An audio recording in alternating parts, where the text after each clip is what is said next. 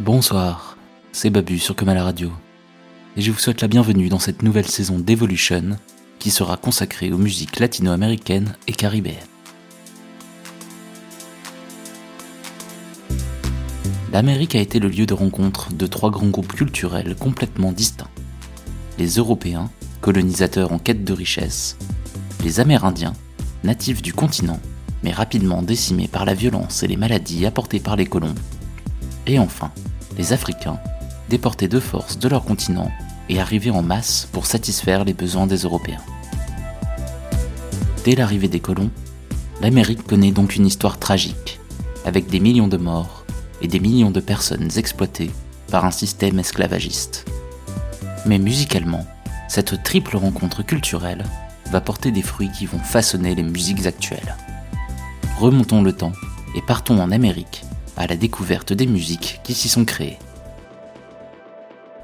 Evolution. Oh, one, seven.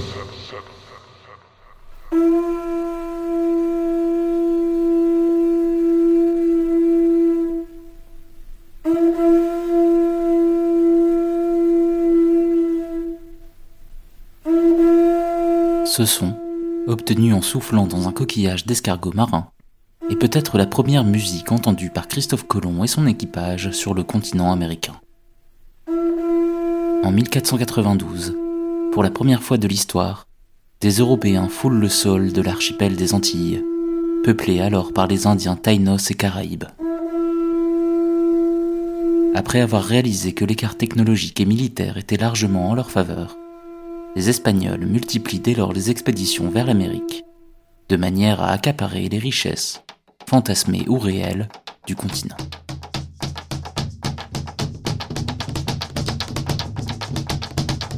Les Amérindiens vont être les premiers à souffrir de l'arrivée des Européens.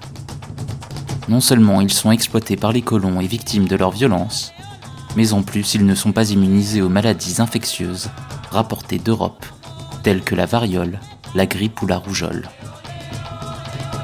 Si l'on estime qu'il y avait environ 37 millions de personnes qui peuplaient l'Amérique latine avant l'arrivée de Christophe Colomb, il n'y en a plus que 9 millions un siècle et demi plus tard.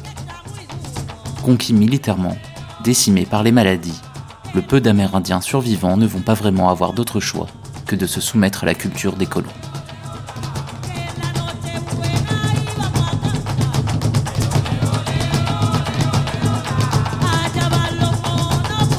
L'Amérique offre alors une promesse de richesse aux Européens.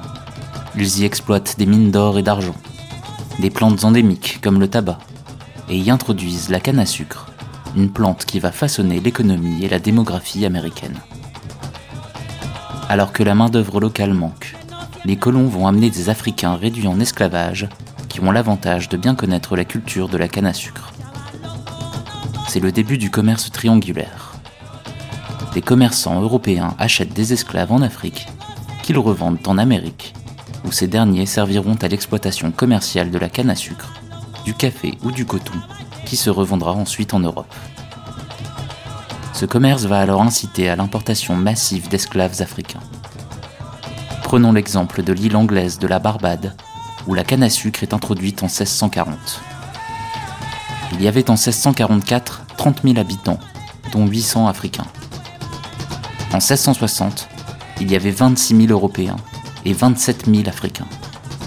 Et enfin, en 1700, on dénombrait 15 000 Européens et 50 000 Africains.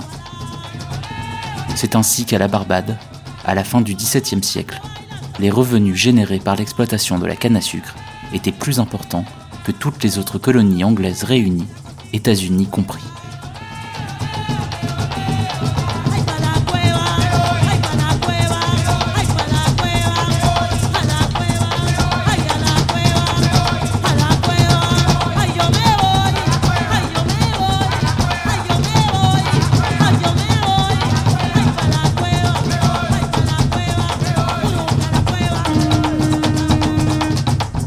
Pour exploiter au mieux les ressources du continent, les colons vont mettre en place un système esclavagiste en se fournissant en main-d'œuvre sur les côtes africaines. Entre 1500 et 1866, ce sont entre 11 et 15 millions d'Africains qui vont être réduits en esclavage et envoyés en Amérique. On estime qu'en 1820, il y avait eu quatre fois plus d'Africains que d'Européens qui avaient traversé l'Atlantique. Ces esclaves vont être répartis dans les régions les moins fournies en main-d'œuvre amérindienne, telles que l'archipel des Antilles et les côtes caribéennes et atlantiques de l'Amérique du Sud. Cette immigration massive et forcée va façonner le paysage culturel américain.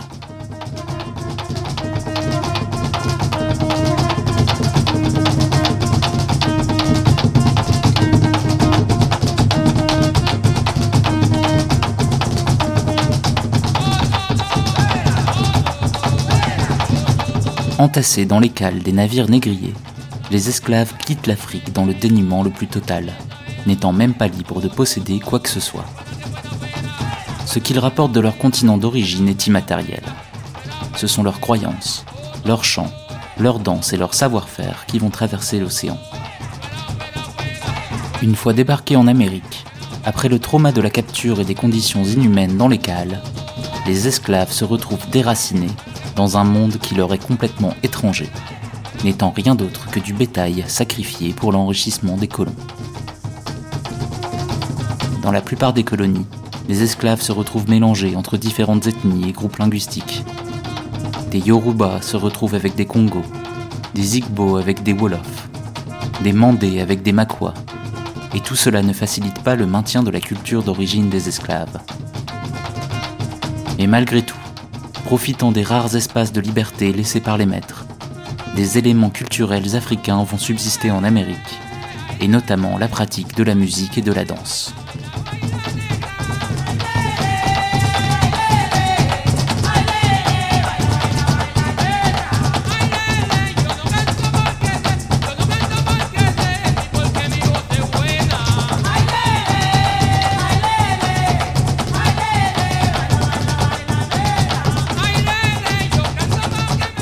Malgré l'interdiction de possession en vigueur dans une grande majorité des colonies, la pratique musicale va être possible pour certains esclaves, et ce, dès les premiers temps de leur présence. On sait par exemple que l'instrument le plus pratiqué par les esclaves aux États-Unis est le violon, instrument européen. Certains maîtres ont donc fait enseigner le violon à des esclaves qu'ils jugeaient particulièrement aptes à la musique, et ces derniers devaient jouer des répertoires de musique européenne, des contredanses, des polkas, des valses. Mais les instruments les plus souvent associés aux esclaves africains sont les tambours, qui symbolisent à eux seuls l'ambiguïté de la pratique musicale dans la société coloniale esclavagiste, à la fois synonyme de liberté et d'oppression. On a souvent l'impression que les tambours étaient clandestins et liés à un usage subversif de la musique, alors que leur volume sonore empêche de fait toute clandestinité de la pratique. Le tambour était au contraire d'abord un instrument d'oppression. Utilisé en premier lieu sur les navires négriers, il rythmait ensuite les travaux dans les champs de canne à sucre. Dans certaines colonies, l'usage récréatif du tambour pouvait avoir lieu seulement si le maître l'autorisait, et aussi pendant les rares fêtes permises aux esclaves, notamment le carnaval. On désignait alors ces rares espaces d'expression publique comme des bamboulas mot d'origine bantou qui désigne à la fois le tambour, la danse et un rassemblement festif. C'est finalement après la période esclavagiste que l'usage des tambours va être le plus réprimé, pour éviter que les anciens esclaves nouvellement libérés et leurs descendants ne troublent la tranquillité publique en les utilisant quand bon leur semble. De plus, dans ces sociétés sorties de l'esclavagisme, mais qui restaient fondamentalement racistes, les tambours étaient associés à l'Afrique, et donc forcément, selon la logique de l'époque, sauvages, primitifs et indignes d'intérêt.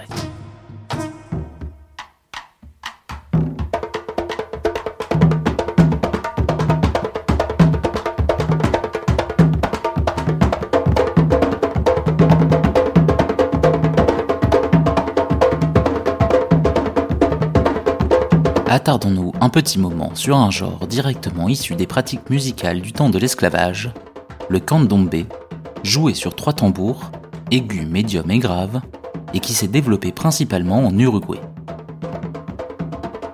Apporté par les esclaves bantous depuis l'actuel Angola, le candombe se répand autour du Rio de la Plata et devient l'élément principal du carnaval de Montevideo. C'est un des rares exemples d'une musique aux racines intégralement africaines qui va être acceptée et adoptée telle qu'elle par la société blanche, ouvriers et bourgeois compris. Écoutons donc cet enregistrement de Candombe, ce trio de tambores de Lonjas de Ancina.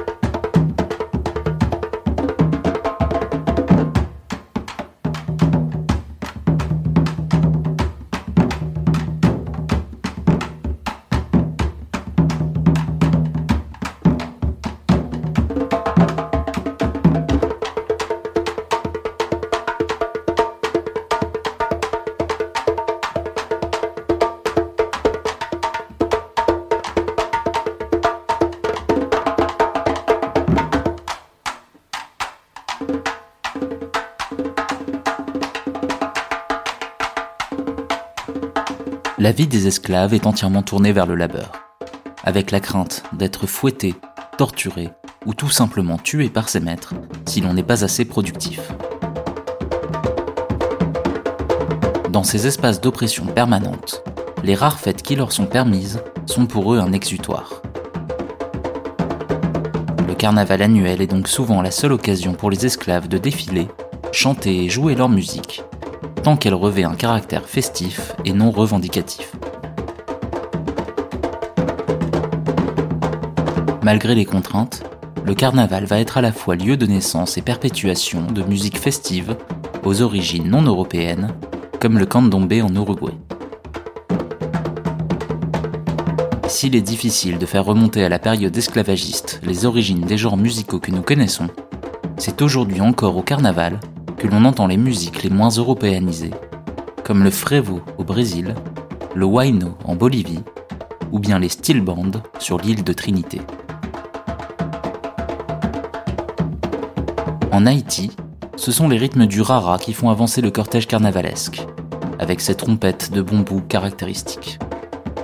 Écoutons donc un enregistrement récent de Rara, extrait de la compilation Rara in Haïti, sorti sur Soul Jazz Records en 2010, et qui permet de se faire une idée de cette musique à la fois répétitive et anarchique, jouée dans les rues haïtiennes lors du carnaval.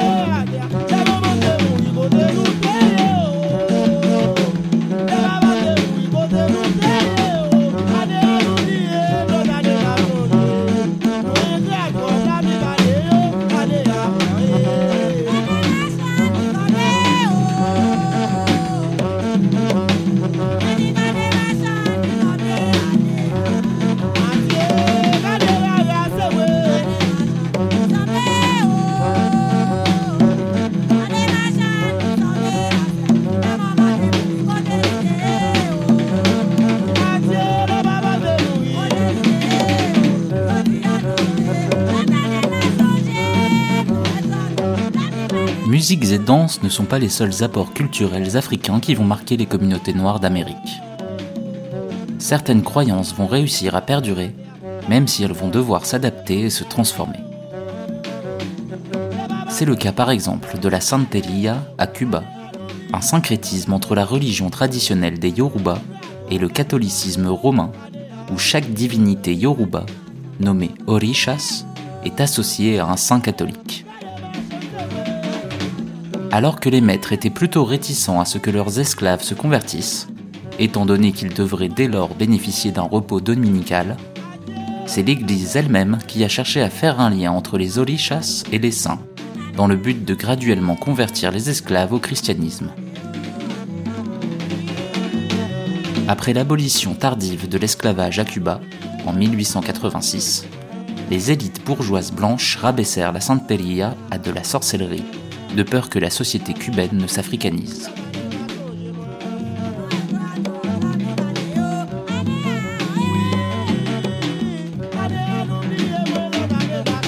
Tout comme la Santeria, le vaudou haïtien va associer les orishas à des saints catholiques. Le Code noir, qui régulait la possession d'esclaves dans les colonies françaises, interdisait la pratique des religions africaines et imposait aux maîtres de convertir leurs esclaves au catholicisme en huit jours. Les esclaves de Saint-Domingue, l'ancien nom d'Haïti, pouvaient donc se reposer le dimanche et les jours des fêtes catholiques. C'est pendant ces moments de semi-liberté qu'ils pouvaient se regrouper et se remémorer leurs croyances ancestrales.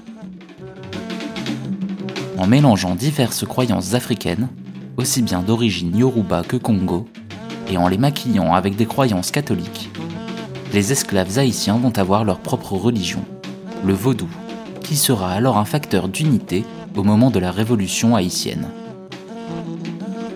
Écoutons cette invocation de Shango interprété par le chorégraphe et danseur américano-haïtien Jean-Léon Destiné, sorti sur le disque Festival in Haïti en 1955.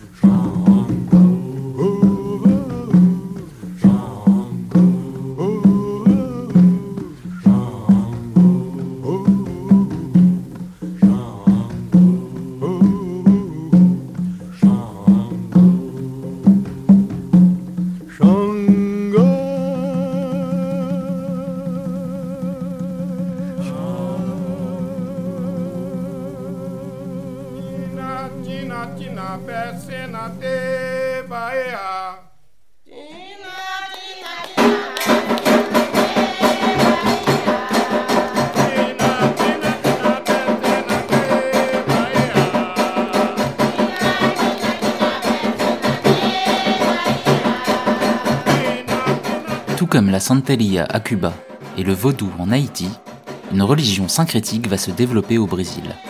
Le candomblé, qui associe également orishas et saints catholiques, et dont les rituels de possession impliquent aussi de la musique tambourinaire et de la danse. Le Brésil était la colonie la plus fournie en esclaves. On estime que 40% des déportés africains arrivèrent au Brésil, soit, à titre de comparaison, 10 fois plus qu'aux États-Unis. Cela s'explique entre autres par le fait que l'organisation sous forme de cellules familiales n'était pas privilégiée, limitant ainsi la reproduction, et parce que les lois brésiliennes rendaient plus facile l'affranchissement. Il y avait donc un besoin constant de renouvellement de la main-d'œuvre, et les navires négriers brésiliens continuèrent à opérer jusqu'en 1866.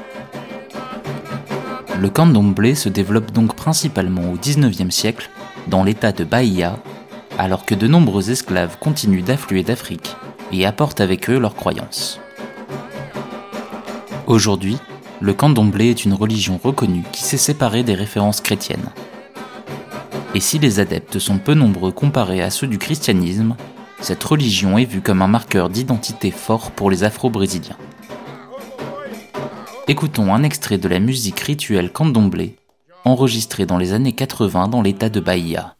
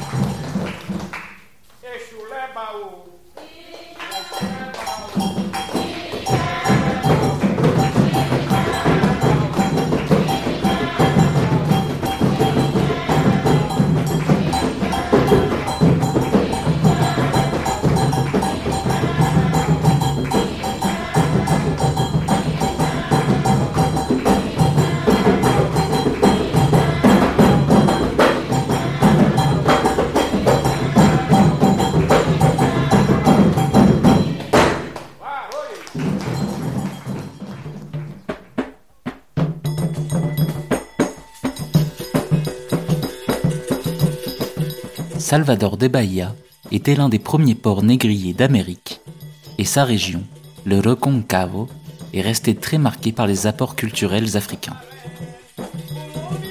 Les Afro-Brésiliens y sont plus nombreux qu'ailleurs, et c'est là-bas donc que se développe le candomblé et l'une des premières formes de samba, la samba de roda.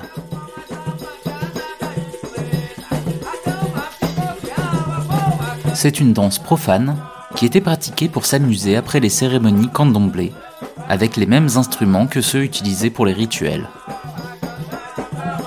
L'origine du rythme de la samba provient du lundu, apporté par des esclaves bantous qui peuplaient l'actuel Angola. Dans la samba de roda, le principe est que chaque participant se retrouve à un moment donné au centre d'un cercle pour danser, pendant que les autres jouent, chantent et tapent des mains autour de lui. D'ailleurs, le mot samba était utilisé d'abord par les indigènes pour désigner un cercle de danse, et roda veut dire roue en portugais. Écoutons donc cet extrait de Samba de Roda traditionnel pour mieux se faire une idée des origines de la samba, musique nationale brésilienne au XXe siècle.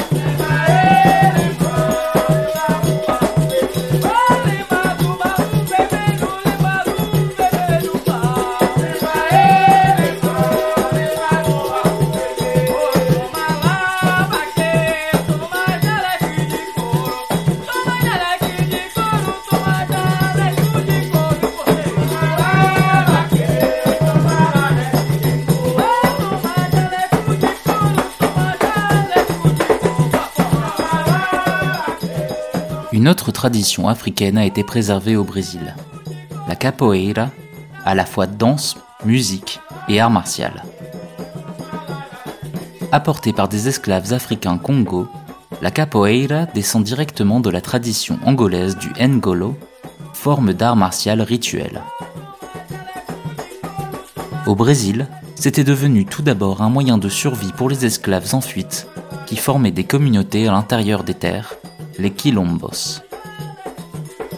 Dans ces quilombos, ces fugitifs pouvaient vivre conformément à leurs traditions, mais ils étaient constamment pourchassés par les colons portugais. La pratique de la capoeira permit alors aux habitants des quilombos de repousser les assauts des colons, et celui de Palmarès, fort de 20 000 habitants, a ainsi résisté pendant plusieurs décennies. Après l'indépendance du pays en 1822, la capoeira se répand dans les villes, malgré les interdictions du gouvernement brésilien qui emprisonne ses praticiens. Et malgré l'abolition de l'esclavage en 1888, la capoeira reste formellement interdite. Les capoeiristas remplissent alors souvent le rôle de garde du corps ou intègrent la pègre. Il faudra donc attendre les années 20 pour qu'elle devienne reconnue comme un art martial à part entière. Désormais plus considérée comme un sport ou un jeu, la capoeira se pratique, tout comme la samba de roda, au centre d'un cercle et avec un accompagnement musical qui va définir le style et le rythme des mouvements des participants. Écoutons un extrait musical où l'on entend entre autres le berimbau, un arc musical à une corde d'origine africaine indispensable à la pratique de la capoeira.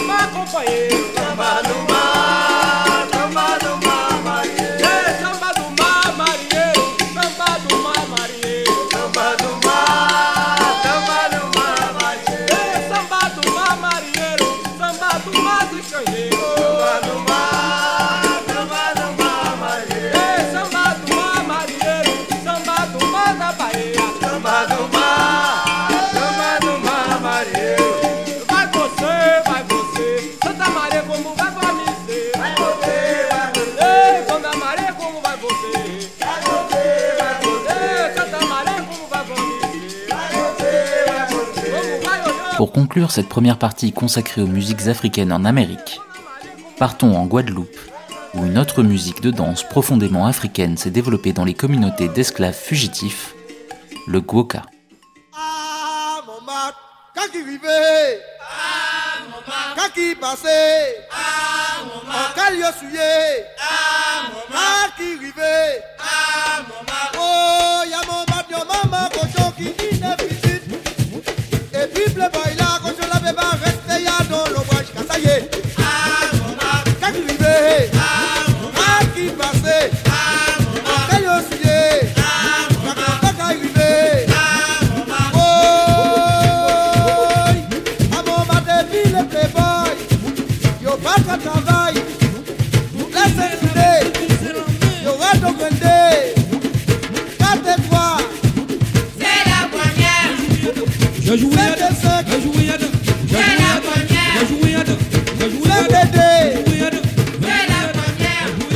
Alors que le code noir des colonies françaises empêchait la pratique de la musique aux esclaves, les esclaves en fuite, organisés en communauté, se fabriquaient des tambours de fortune qu'ils nommaient K et qu'on entendait parfois depuis les plantations. La pratique du gros K pouvait servir comme moyen de communication, et elle était donc devenue un symbole de résistance et de ralliement pour les esclaves. Après l'abolition de l'esclavage dans les colonies françaises en 1848, le Gwoka s'est popularisé auprès des populations rurales, mais il est resté longtemps méprisé par les élites, rabaissé à une musique sauvage et indécente pour les classes sociales les plus basses. Il fallut attendre la fin des années 60, à la faveur de mouvements indépendantistes, pour que le Gwoka soit redécouvert et qu'il obtienne la reconnaissance d'être une musique vernaculaire de la Guadeloupe. Avant de se quitter, je vous propose d'écouter ce morceau d'Eric Kozak, figure du renouveau du Goka dans les années 70.